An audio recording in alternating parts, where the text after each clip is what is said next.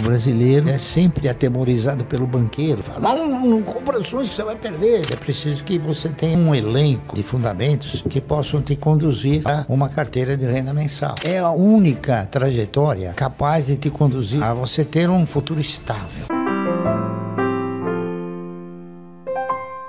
Comecei pequeno, comecei comprando insignificância, né? O universo, ele oferece para você uma perspectiva fantástica, fantástica. É uma pena que o brasileiro, ele não tenha tido a preocupação de examinar isso, entende? E ele, segundo a minha observação, ele sempre tem sido monitorado pelo banqueiro no sentido de seduzi-lo a dizer, olha, se você comprar ações, vai ficar pobre de repente. E não é. Ele pode ficar rico de repente. Pobre nunca. E o brasileiro hoje ele não compra ações porque ele tem medo, ele tem medo de entregar os seus recursos para pessoas competentes. E aí ele prefere entregar seus recursos para pessoas incompetentes. Tá entendendo? É preciso que você tenha um elenco de fundamentos que possam te conduzir a você exercitar uma carteira de renda mensal. A minha visão principal é carteira de renda mensal, que eu faço isso desde 1971 e vou continuar fazendo até não poder mais, porque é a única única trajetória capaz de te conduzir ao quê? A você ter um futuro estável, tá entendendo? É a única trajetória, não existe outra. Em 1971, quando eu resolvi criar uma carteira de renda mensal, eu pensei da seguinte forma: se eu quero ter uma carteira de renda mensal, eu tenho que ter uma remuneração mensal, é isso? Se porventura eu comprar ações de uma empresa que paga dividendo uma vez por ano, eu tenho que ter ações de 12 empresas que pagam uma vez por ano ano, porque são 12 salários, né? Tem um décimo terceiro, então 13. Se eu comprar ações de empresas que pagam um dividendo semestral, eu tenho que ter a metade. E esse é o princípio é esse. Então, essa foi a diretriz básica que nos uh, levou a ter uma quantidade reduzida de ações, porque não há necessidade de você ter tudo. O importante é você ter os melhores, aqueles que têm o compromisso com o acionista de remunerá-lo. Como que o senhor vê a renda fixa? Porque muitos investidores agora estão falando, ah, vou para a renda fixa, vou sair da renda variável. Como que o senhor enxerga a renda fixa? Ah, eu respeito todos aqueles que acham que nesse país existe renda fixa. Sabe por quê? Porque a renda fixa não existe. Existe perda fixa. Se você for fazer uma avaliação correta do seu poder de compra entre dia 2 de janeiro e 30 de dezembro, você vai ver que o seu poder de compra, a perda desse poder de compra, é no mínimo duas vezes superior àquilo que a renda te oferece. Então, vamos supor, você aplica no dia 2 de janeiro no uma renda fixa. No fim do ano, você vai ganhar 10, 12%. Só que você perdeu 24%. Então, não tem renda fixa. Você mal consegue reajustar o dinheiro. Enquanto que nas ações, você tem essa possibilidade. Infelizmente, nosso país é o que é, tá entendendo? E o brasileiro, ele é sempre atemorizado pelo banqueiro, né? Fala, não, não, não compra ações que você vai perder, né? Mal sabe ele que ele perde na renda fixa. E tem um negócio interessante até de se comentar, né? Quando o Collor assumiu o governo, a primeira coisa que ele fez foi mudar o padrão monetário. Né? Ao mudar o padrão monetário, ele tirou o cruzado e instituiu novamente o cruzeiro. O que, que ele fez? Ele encurralou todas as aplicações, menos as ações. Então, para quem diga que as ações não têm garantia, elas têm uma garantia maior do que a poupança e uma segurança ainda mais intensa. Eu, por exemplo, não fui afetado. Eu tinha ações, fiquei com as ações, estou com elas até hoje, ganhando, tá entendendo? E teve muita gente que perdeu dinheiro. Eu não interpreto nenhuma análise sobre a bolsa. Primeiro, porque você não compra e nem vende ações da bolsa, você compra ações de empresas. Então, eu me preocupo sim com o desempenho das empresas. E você tem, nesse contexto todo de negociação, você tem boas, mais ou menos, e ruins empresas. O importante é você selecionar as boas e investir. Só que o pessoal interpreta que investir nas ações, investir no mercado, é coisa que talvez possa ser de um ano. Não é. O investimento é enquanto a empresa estiver gerando bons resultados resultados. Eu tenho, por exemplo, ações é, de inúmeras empresas há muitos anos. Né? Eu tenho ações do Banco do Brasil que eu comprei a 60 centavos. Então o cidadão vai falar, pô, basta matar 36, por que você não vende? Porque não é um bom negócio vender. Ao contrário, tá entendendo? Por quê? Porque o Banco do Brasil me dá sistematicamente dividendos. E o que importa, o que importa numa carteira de renda mensal não é quanto ela vale, e sim quanto ela te proporciona de recursos. Porque o patrimônio, no meu conceito, ele contempla o ego, mas ele não te põe dinheiro no bolso. Te põe dinheiro no bolso é o dividendo, tá entendendo? Então eu, eu já aprendi e tento mostrar para as pessoas. Por exemplo, os camaradas compram uma ação por um e veio 90 centavos, ele não ficou pobre nem perdeu tudo. Houve um, uma oscilação porque o mercado ele é de renda oscilante. Mas o que vale são aqueles recursos que você obtém através do quê? Através da distribuição dos resultados das empresas. Esse é o fator principal. Eu acredito que investir em estatais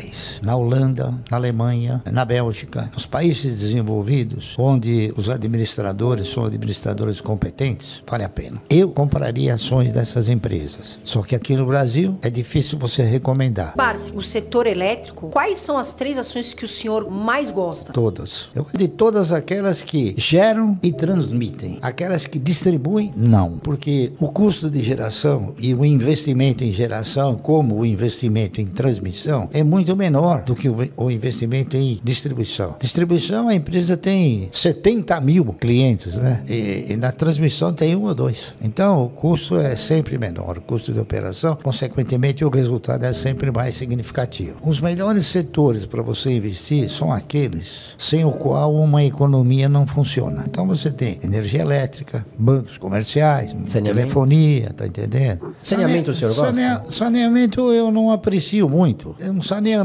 aqui no Brasil ainda tem muito lugar que tem fossa, né? Então, o investimento em saneamento, como ele é feito mais ou menos a maioria por estatais, o que você coloca embaixo da terra não gera voto. Aprecio bastante empresas que desenvolvem atividades que você paga sem consumir. Por exemplo, energia elétrica, você paga todo mês. Mas aí você fica 60 dias fora e não consome. Você chegou, a conta está lá. Você está pagando sem consumir. Seguro é a mesma coisa. Seguro você faz um seguro e reza para que não haja um sinistro. Então você está pagando por uma coisa que você não deseja que aconteça. O Warren Buffett, por exemplo, ele é fanático por empresas de seguro, exatamente por causa desse detalhe, que é um bem que você paga sem consumir. Eu não fico todo dia, oh, recebi esse dividendo, recebi aquele. Quando chega no final do exercício, você aí que você tem um impacto. Aí você pega tudo aquilo que você recebeu de dividendo e fala, pô, eu ganhei tudo isso. Então você tem aquelas que estão na, na primazia e aquelas que estão na rabeira, né? Lamentavelmente a Itaúsa está na rabeira. Por quê? Porque a Itaúsa ela foi ao longo do tempo, foi ampliando a sua base acionária e ela ficou com uma base acionária acima, talvez, daquilo que eh, se recomendaria para ela gerar um bom dividendo. Então, na hora que ela distribui um dividendo, o rateio é sobre muitas ações. Então,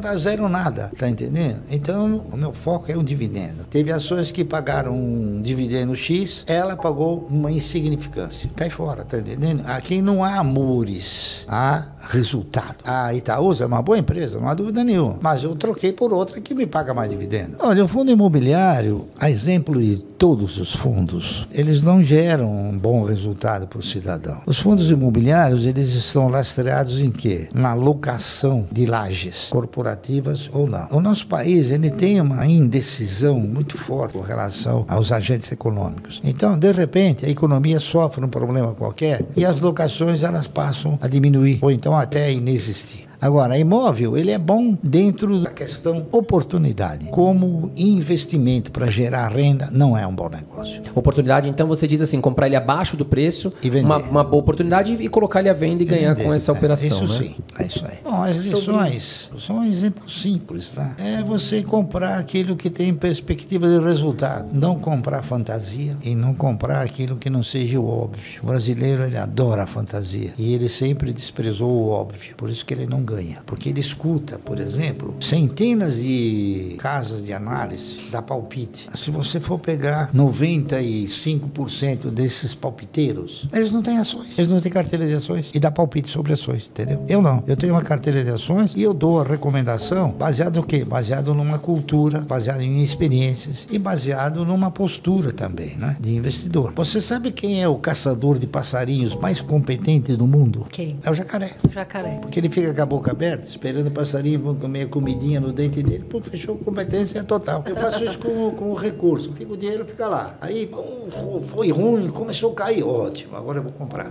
Porque eu procuro comprar sempre quando o preço é muito mais sugestivo, não é isso? Parce, quais são três empresas que o senhor não tira da carteira? Bom, todas as minhas empresas eu não tiro da carteira enquanto ela não chega na situação que chegou a Itaúsa. É, não é Que questão de serem favoritas, é que são empresas que geram um resultado excelente. Então, por exemplo, a Clabin é uma delas, não é isso? Você tem ideia de quantos anos tem a Clabin? Dá um chute. Deve ser 100 anos, 90. Mais, 130 anos. Mais velha do que muitas ações estatais, Petrobras, né? E é uma empresa que se mantém diante de uma estrutura extremamente bem configurada. Ainda é uma empresa familiar, mas é uma empresa familiar que evoluiu na concepção de administração. Transfere a administração não para os elementos da família, sim para terceiros que são competentes.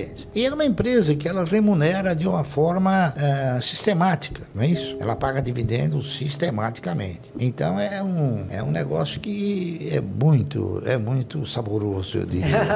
Tá e outras duas, Parce? Bom, eu diria também o Banco do Brasil, porque o Banco do Brasil, ele é a única empresa estatal que tem um bom dono, que se chama Previ, porque ela também é uma empresa controlada pelo governo, né? Mas ela tem a Previ. E a Previ não são os políticos, são os ex-funcionários, entendeu? Há uma preservação muito mais eficiente no caso do Banco do Brasil. E uma terceira empresa também, eu diria a Unipar, da qual eu faço parte como membro do conselho, né? Que são atividades que eh, são importantíssimas numa economia, tá entendendo? Mas eu tenho outras também que são importantes, né? E que eu também não declinaria porque tenho absoluta certeza que elas nunca vão me decepcionar. Parce, você pode citar algumas empresas que você considera que estão baratas e pagando bons dividendos neste momento atual? A Vibra paga um bom dividendo, a TRPL paga um bom dividendo, a Taesa paga um bom dividendo, a própria Semig também paga um bom dividendo, se você for olhar o, o- o custo-benefício, né? A Clabin também, a quatro reais, paga um bom dividendo. Essas empresas, se você comprar, você nunca vai perder.